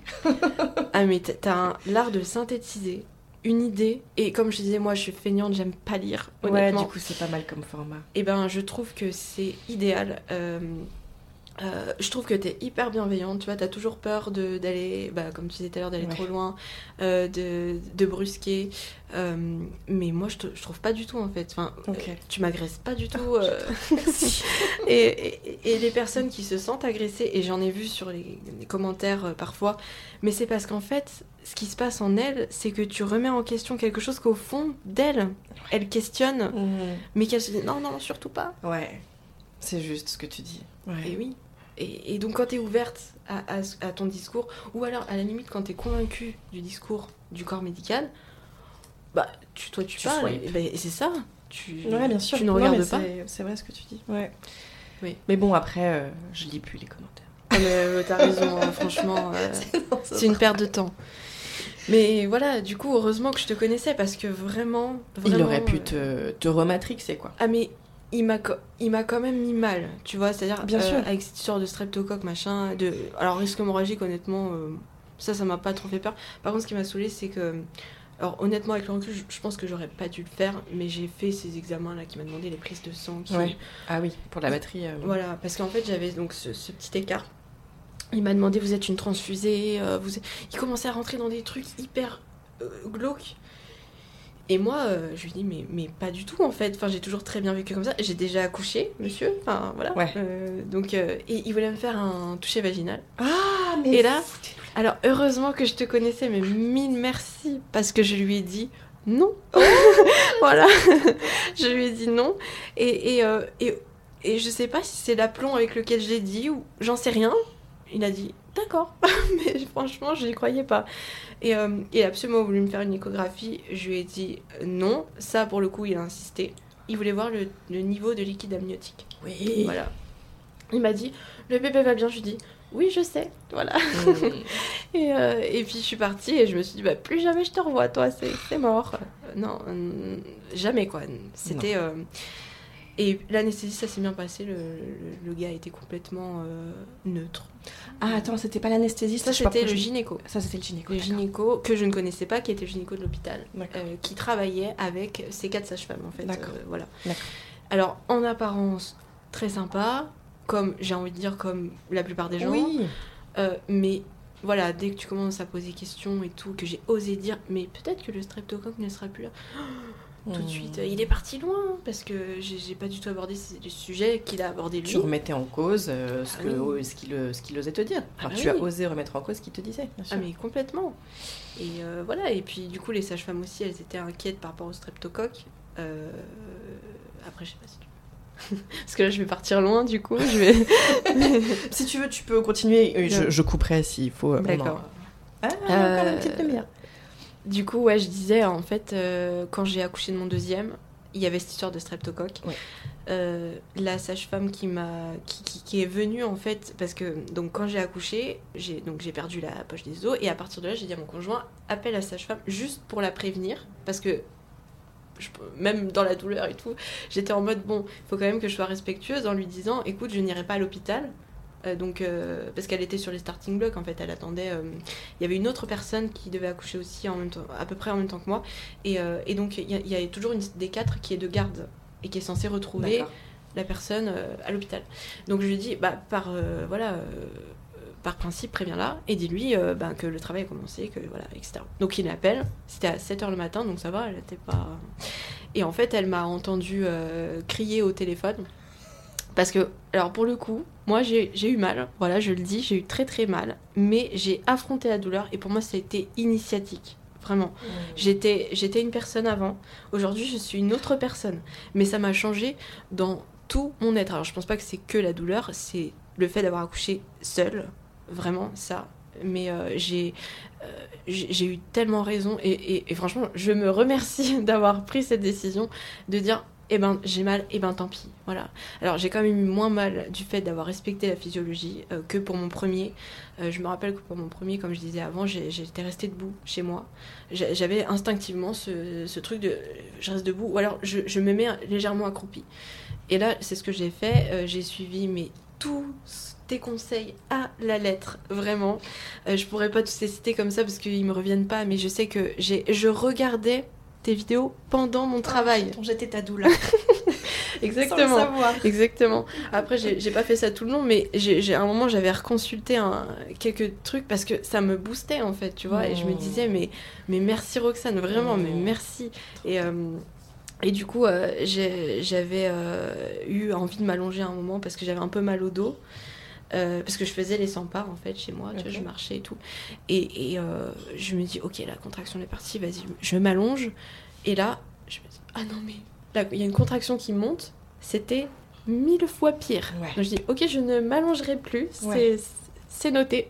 Ouais. Roxane avait raison. Tu vois, quand, quand tu t'allonges, mais c'est pire en fait. Mais Bah, La plupart des personnes. Après, il y, a- il y a cette fille euh, qui s'appelle euh, Éléonore Lelo. Je sais pas pourquoi je me rappelle de son nom. enfin, je- elle, a, elle a plein de followers, donc c'est peut-être pour ça que je, je m'en rappelle. Mais elle avait mis sur TikTok, sur cette vidéo-là, justement, elle disait euh, Ah bah moi, j'ai accouché sur le dos, sans péri, et c'était la meilleure position pour moi. Mm. Donc, je pense qu'il y a des personnes pour qui, eh ben voilà, leur corps il est fait de cette manière, leur bébé il est positionné de cette manière, et c'est super. Mais c'est vrai que c'est quand même vachement plus courant les personnes comme nous pour qui la position allongée elle est euh, oh, elle décuple la sensation de douleur quoi. Ah, mais c'était mon cas. Et euh, du coup, voilà, je, je fais les 100 pages, je gère hyper bien les contractions grâce à tes conseils, honnêtement, vraiment, parce que tout ce qu'on m'a, on a pu me dire euh, au cabinet de sage-femme ou quoi, Les vocalises ouais.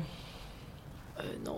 T'as fait bouche molle col mou, t'as fait euh, la Oui. détente du périnée Ah oui, et tout. com- complètement. Et Trop puis, euh, j'ai- même développé une technique moi-même, tu vois, pour gérer la- les contractions. Je, je je les sentais venir.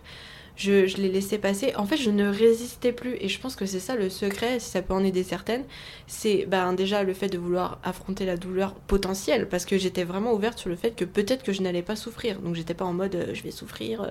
Non, je, je visualisais mon accouchement beaucoup grâce à ton contenu. Je visualisais, je me disais, bon voilà, euh, je, je, je, je vais. euh, je me voyais accoucher toute seule. Même, il n'y avait même pas mon conjoint, tu vois, dans mes visualisations.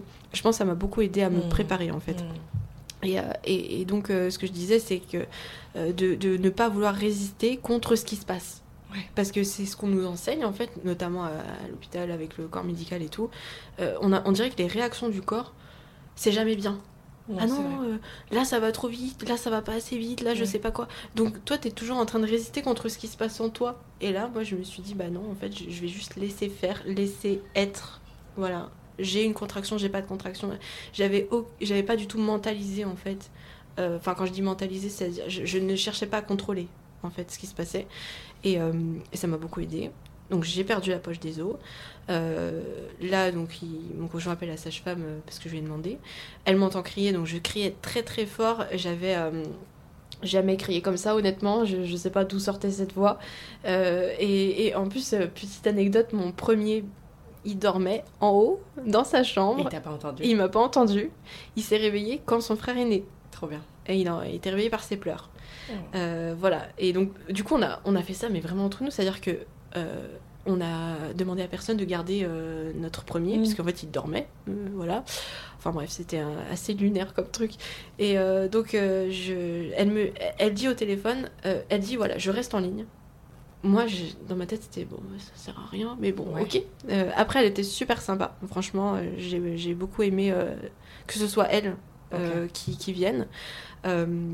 Et, et en fait, elle commençait à dire à mon conjoint de faire des vocalises pour m'aider. Bah, on en reparlait encore hier soir d'ailleurs avec mon conjoint. C'est, je lui ai dit, bah, j'étais hyper violente quoi. Je lui ai dit ta gueule. Alors ma chérie. Oh. Ouais. c'est ça, c'est ça.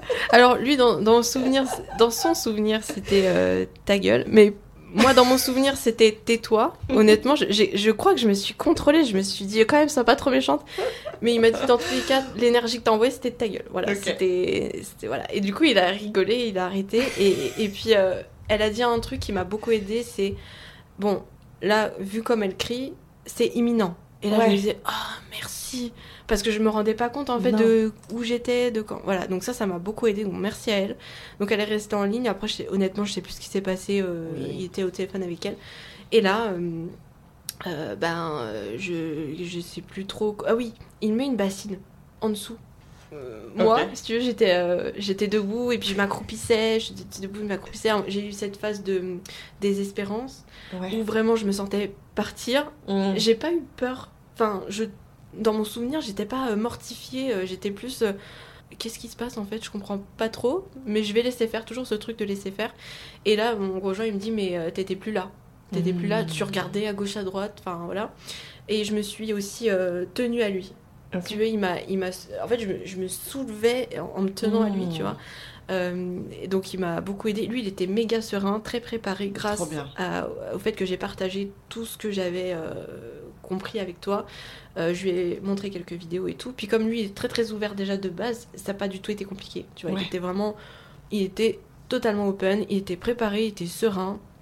Il m'a pas du tout stressé. Vraiment euh, nickel. Merci à lui. Trop vraiment. bien. Ouais, c'est clair. Et euh, donc du coup, bah, à un moment, il met, il met une bassine parce que ben voilà, il y avait du liquide qui Des sortait, fluides, oui, des- des- du sang et tout, etc. Et en fait, ben il est né dans la bassine. Oh j'adore. Il est sorti comme un bouchon de champagne. Voilà, Ah, d'un d'un seul coup. Donc, euh, que- Tête corps. c'est ça. Ou d'abord tête et puis ensuite corps. Ah non, tête corps. Ah Comme ça.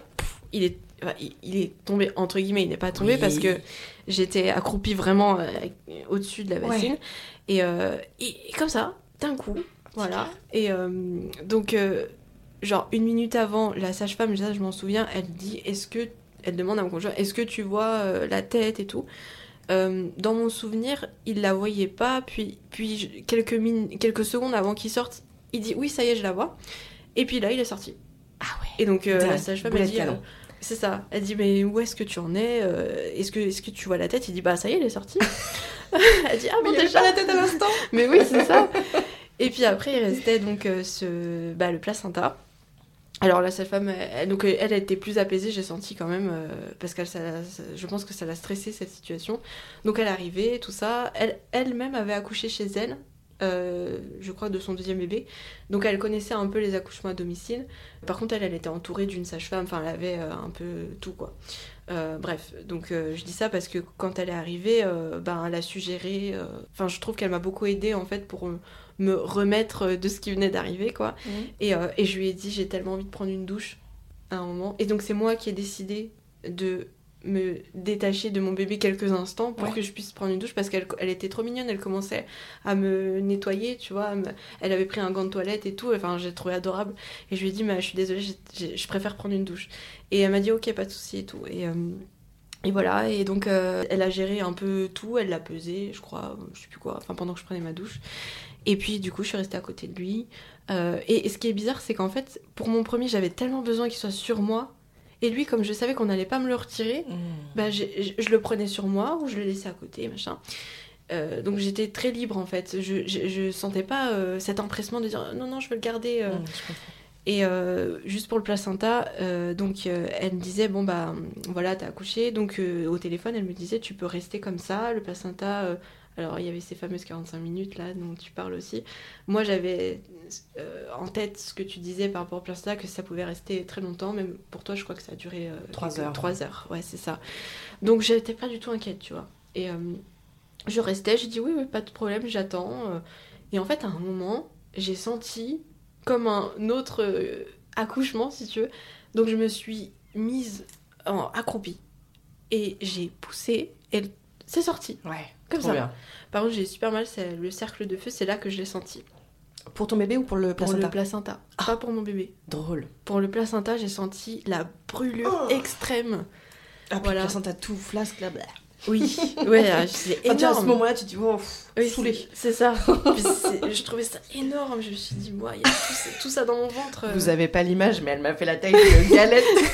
Ah ouais, non, mais vraiment, j'ai halluciné. Parce que le premier, du coup, je l'a- je l'avais pas vu euh, sorti comme ça, quoi. Ouais. Et, euh, et voilà, euh, j'ai j'ai senti aussi, euh, vu que j'avais aucun produit dans mon corps, que tout était naturel, donc pas d'anesthésie, pas Ouais. euh, rien. euh, je- en fait, en une seconde, c'est comme si j'étais redevenue comme avant, avant d'être enceinte. Mmh, tu vois, c'est drôle. ça, je l'ai senti. C'est drôle. Je me suis dit, euh, attends, là, une fois que le placenta est sorti, voilà, une seconde, je dis, ah, ah bah, c'est bon, Ok, tout est redevenu comme avant, voilà. Mmh. Et euh, donc j'a- j'avais une micro, euh, enfin une micro, je sais pas si c'est micro, mais j'avais une petite déchirure. Mais euh, enfin, ça me faisait pas mal du tout. Et qui nécessitait pas forcément de points? Et ben euh, non, j'ai demandé euh, parce qu'elle voulait me, me faire des points. euh, en fait, elle a appelé euh, l'autre sage-femme avec qui elle bossait, une autre, et elle lui a dit ouais, est-ce que tu peux m'apporter le matériel pour faire euh, les points et tout? Et moi, je l'ai coupé, je lui ai dit euh, est-ce que ça nécessite, comme euh, ce que tu viens de dire? Et là, elle regarde et elle dit euh, bah non. Je dis bah moi, je veux laisser comme ça. Voilà, je veux que ça cicatrise, je veux pas qu'on me touche. Alors, par contre, ça, c'est un truc, je voulais pas qu'on me touche. Ouais.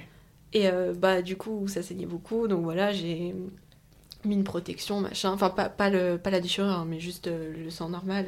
euh. Ouais. Enfin moi en tout cas ça a beaucoup saigné. Alors peut-être cette histoire de plaquette n'est pas si fausse que ça, tu sais, voilà. Ça Mais, veut dire quoi, saigner beaucoup? Bah c'est... Tu te sentais mal? Non pas du tout, absolument pas. Non non. et ça s'est ça s'est arrêté à un moment donné en fait, tout seul? Au- Alors le... Ou est-ce qu'elle t'a fait un shot? Ah non, non, elle m'a rien fait. Non, non. Non, ça, en fait, à partir du, du moment où j'ai accouché, euh, ça a saigné pendant environ un mois, mais après, ça a diminué. hein. Ah oui, les, les lochis. euh, Oui, c'est ça. Mais ça a été un peu fort au début. Oui, quoi. au début, c'était c'était très intense, quoi. C'est-à-dire, euh, mais bon, elle, ça l'inquiétait pas, moi non plus. C'est juste que ben, j'étais mal à l'aise parce qu'il fallait que j'ai- j'avais une protection, tu sais, de. Bah, de- oui, de- les, les grosses slips Oui, voilà, là, c'est euh. ça. Donc euh, il fallait que j'en change assez régulièrement dans la journée en fait. Parce que c'était. euh, voilà. Et, et, et après, en fait, j'étais complètement opérationnelle. Je pouvais, euh, je pouvais vivre normalement en fait. Je pouvais me lever, euh, m'occuper de, bah, de mes enfants. Mmh. Enfin voilà, c'était euh, génial. Et vraiment, bah merci quoi. Non, et alors attends, t'es trop chou. Je. Merci à toi. Pour la sage-femme, donc, ton compagnon, il l'a appelé pendant que tu étais en train d'accoucher. Vous avez dit, c'est simplement pour t'in- t'informer, nous ne venons pas. Et elle, elle est restée dans la bienveillance, Oui. dire, ok. Oui. Trop bien. Et vous, et il y a un moment donné où, où il a été dit, est-ce que tu peux juste venir quand le bébé est sorti? Bah en fait c'est elle qui a décidé de ça. Nous on n'avait pas du tout cette exigence. On voulait pas forcément qu'elle vienne. Enfin on voulait pas non plus qu'elle ne vienne pas. C'est elle qui a improvisé totalement. Elle a dit bon bah au lieu d'aller à l'hôpital je vais chez vous. Trop bien. Voilà. Ah, ça, c'est chouette. Donc euh, vraiment, elle était super sympa. Bon, en fait, nous, on- n'avait aucune euh, visibilité sur l'après, euh, ce qu'il fallait faire et tout. Donc elle nous a quand même aidé. euh, ben, elle a permis de faire la déclaration, Oui, la ça. mairie, tout ça, Mhm. machin. Oui, il y a le Voilà. papier. C'est ça. Donc euh, elle, elle a tout géré comme ça. Et puis euh, au final, le- la prise en charge, bah, au lieu que ce soit à l'hôpital, ça a été euh, à la maison. Alors en fait, moi, ce que j'ai dit, d'un côté, j'ai accouché en 45 minutes. C'était ma sec- seconde question. Voilà. Ouais. En 45 minutes, j'ai accouché. Par contre, les contractions, je les, ai, je les avais depuis euh, quelques heures, honnêtement, mais elles étaient totalement gérables et pas aussi douloureuses que pour mon premier, par exemple. Euh, et, et donc, comme j'avais ce truc de vouloir accoucher chez moi, euh, je, je me disais, bah, en fait, je vais jusqu'au au bout. Et puis, dans l'absolu, si jamais, mais bon, c'était c'était quand même exclu, hein, mais peut-être j'irai à l'hôpital, je, sais- je sais pas. Mais en même temps, avec ce que j'avais euh, visionné euh, sur tes vidéos, bah, c'est l'hôpital, c'est genre contre-productif de faire le trajet. En plus, mais bien pire. En plus, surtout que moi, c'était euh, super loin, enfin bref. Donc, euh, du coup, je, je voulais pas prévenir pendant les contractions parce que je savais qu'on allait me dire d'aller à l'hôpital. Et, euh, et en fait, je voulais, euh, j'avais tout fait comme euh, le système le voulait. Et maintenant, c'était à moi de décider, en fait. Mm. Donc, euh, voilà. Et, euh, et comme je gérais très bien, euh, même si, oui, ça fait mal, mais je gérais, euh, mon compagnon, il était super sympa. euh, adorable, euh, je l'aime trop, voilà. si tu nous écoutes. Et, et donc du coup, ben, j'avais aucun stress. Et, et donc à partir du moment où j'ai perdu la poche des os, 45 minutes.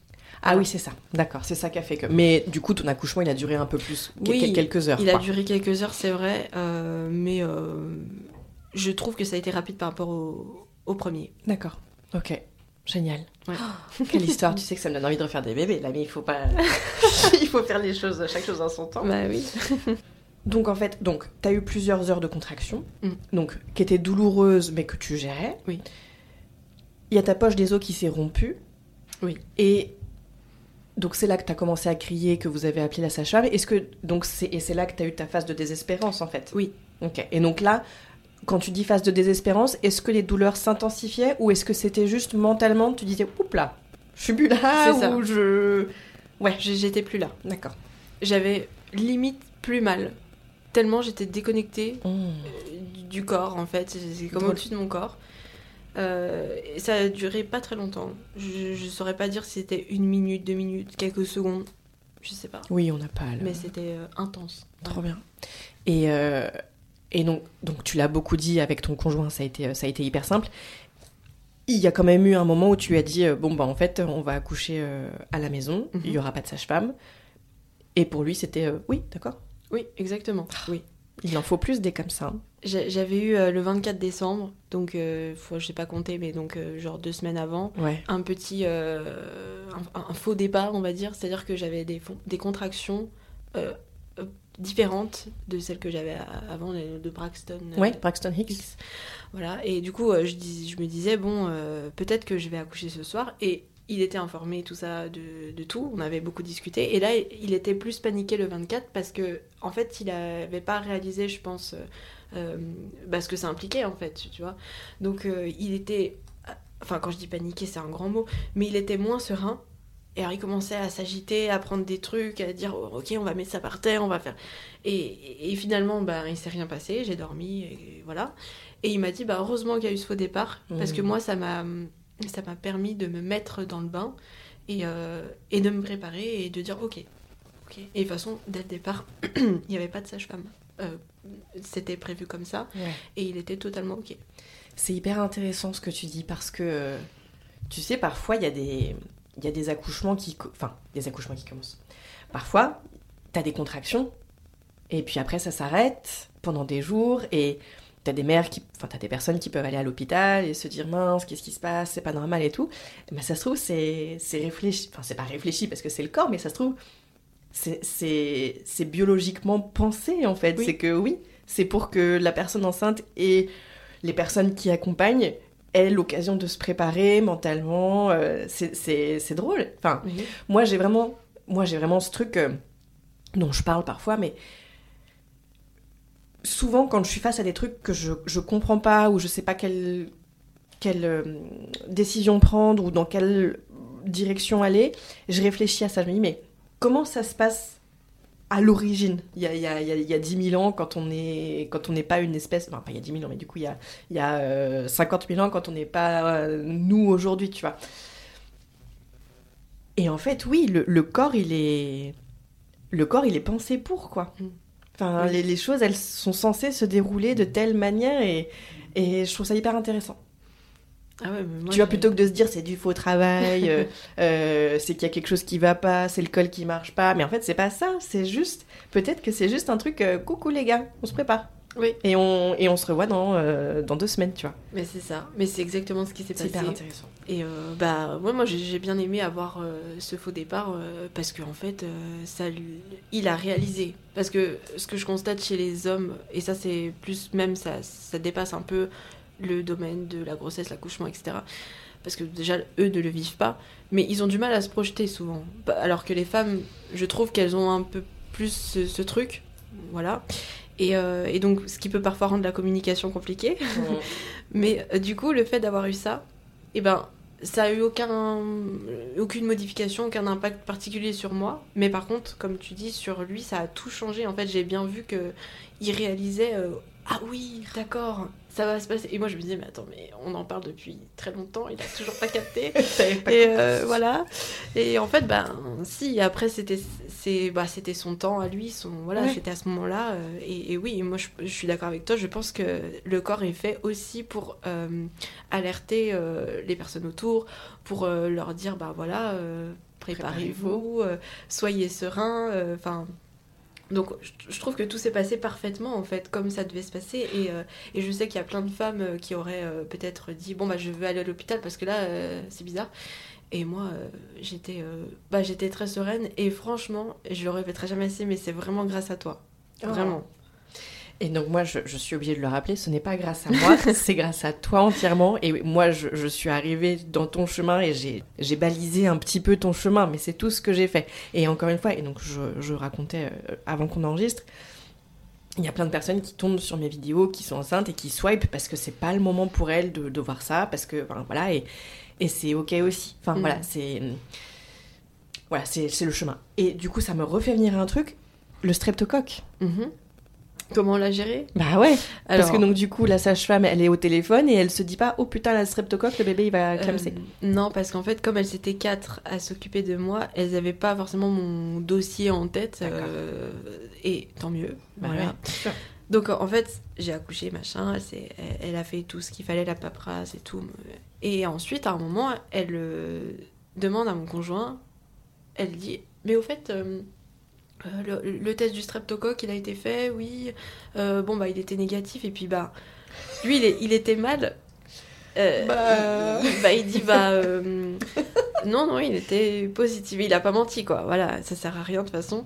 Et là, elle a commencé à, je pense, un petit peu paniquer quand même, à se dire, oulala, là là, ça craint surtout que la seconde allemande, elle me demandait est-ce que tu veux quand même aller être hospitalisée? J'ai dit ah non mais bah surtout pas, surtout pas non. Et donc là, elle me dit, ben, je vais appeler un pédiatre. Euh, parce que dans le cabinet où elle était, il y avait un pédiatre. Et donc elle, elle, est amie avec lui. Euh, et en fait, euh, elle, lui a demandé, voilà, ce qu'il fallait faire. Donc le gars, heureusement, il n'a pas voulu m'hospitaliser. Mais elle, elle, partait de ce principe. Hein. Elle disait, je pense que tu vas devoir. Et moi, j'étais là, oh non. Et donc, il fallait que je lui prenne sa température toutes les heures à mon bébé. Je l'ai fait euh, honnêtement pas toutes les heures. Non. Voilà, je, je, je, sais pas combien de fois je l'ai fait, mais je pense que c'était pas très. Euh, pas très. Euh, voilà. et puis, bon, au final, il n'avait rien. Donc, il, il ne s'est rien passé. il n'a eu aucun problème. Je tiens à préciser, il n'a eu aucun problème. Voilà, c'est, il était tout à fait normal. il n'y avait pas de problème respiratoire. Enfin, rien. Rien du tout. Et si ça se trouve, tu n'étais plus porteuse du streptobé à ce moment-là.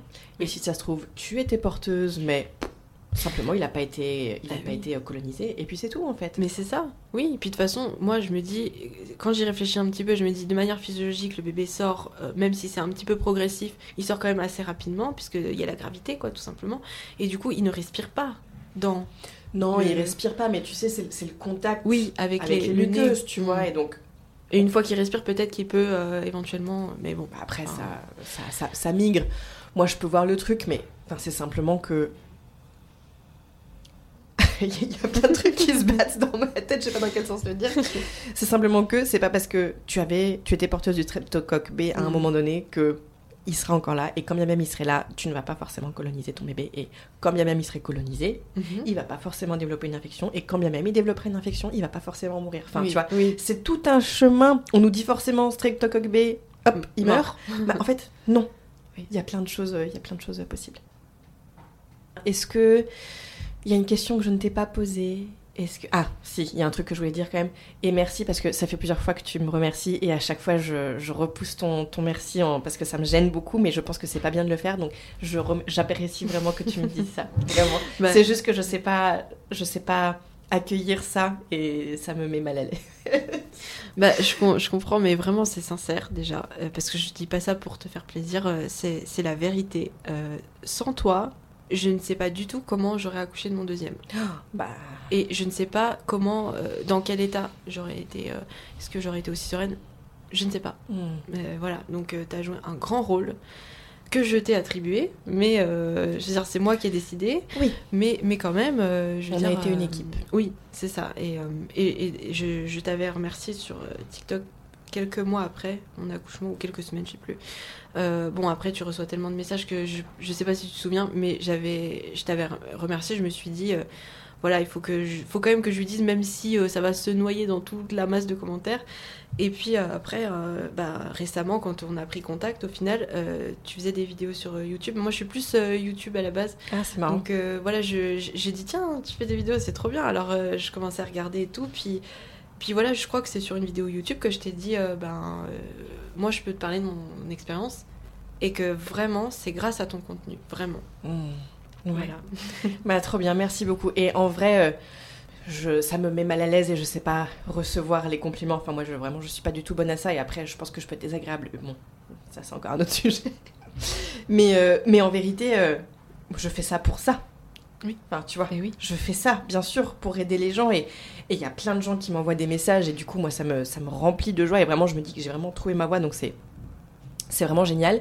Mais je- je- il faut juste que les choses restent, restent à leur bonne place. Oui. Moi, je crée du contenu pour les gens qui sont capables de le recevoir et de l'utiliser. Et, et après, c'est ton chemin et c'est toi qui fais que tu as pris le contenu et tu et as été vers ton. Euh, sur ton chemin quoi donc euh, enfin, voilà c'est juste euh, parce qu'il y a tu vois parfois c'est grâce à toi si j'ai accouché comme ça Oui, c'est pas c'est pas ça Ah non, c'est mais c'est toi, c'est grâce à toi toute seule. Et moi, j'ai aidé quelque chose, tu vois. Et c'est juste, je veux être sûre que ça se soit bien. Ah oui, non, c'est clair, t'inquiète pas, c'est très clair. C'est ma responsabilité, ce n'est pas la tienne. Ça, ça Non, je- parce que je- vraiment, voilà, il, il faut que tu sois fière de toi. Ah oui. Tu vois, il faut que les gens Ah oui. comprennent que c'est eux. Tu vois, parce qu'on a ce truc avec le système médical, tu vois, Oui, de, de dire c'est l'autre, Mm. c'est grâce au docteur, c'est grâce à la mais pas du tout, pas du Ah mais tout. totalement, mais moi je suis, très, je suis très fière de moi, Mm, vraiment. En fait, peut-être que je m'exprime mal, mais euh, là où je te remercie, c'est euh, d'avoir une authenticité, tu vois, sans filtre. En même temps, beaucoup de bienveillance, de nous... Parce que je trouve que c'est un travail colossal de lire des études, Oh putain, de les synthétiser euh, au maximum, de, de les transmettre, euh, de créer un contenu autour de ça de- et autour de toutes les autres choses avec lesquelles tu te documentes. euh, de, comme ça gratuitement. De dire bah, allez voilà je vous donne euh, ce que moi j'ai appris ce que j'ai compris bah, avec mon expérience avec mes connaissances et tout. Moi je trouve ça énorme et du coup c'est plus ça pour lequel je te remercie. Et quand je dis que c'est grâce à toi c'est grâce au fait à tout ce travail colossal que tu as fait euh, que moi je n'ai pas fait et que je n'aurais jamais eu la patience de faire honnêtement. Mais on n'a pas le, le temps. bah c'est ça. Et donc du coup je te remercie pour ça parce que grâce à tout ça euh, c'est comme si tu avais additionné plein de d'éléments que qui sont en temps normal éparpillés et, et que moi j'irai pas chercher l'un après l'autre. En fait tu les as tous additionnés tu nous les as donnés. Et, euh, et c'est ça que et, quand je dis grâce à toi c'est parce que grâce à, à- à tout ce que tu transmets et ben moi, ça m'a changé, mais parce que je l'ai permis, mon, mon état d'esprit. Mm. Et, euh, et grâce à ça, j'ai pu accoucher et je suis très fière de moi. Et, euh, et, et vraiment, moi, ça m'a changé. hein. Ça m'a changé toute ma vie. C'est pas juste Ah euh, ouais. cette histoire d'accouchement. Je suis une, une autre personne. Honnêtement, avant, j'étais super timide. Je n'aurais jamais pu te rencontrer. J'aurais été méga intimidée. J'aurais, j'aurais pas pu parler comme ça. Enfin, j'ai j'ai énormément changé. Donc ça, c'est ça, c'est moi. Mais, euh, mais voilà, je me dis, euh, mais c'est incroyable de faire ce que tu fais et merci quoi. Oh, t'es trop chou. Merci beaucoup, c'est ça. Je suis très touchée.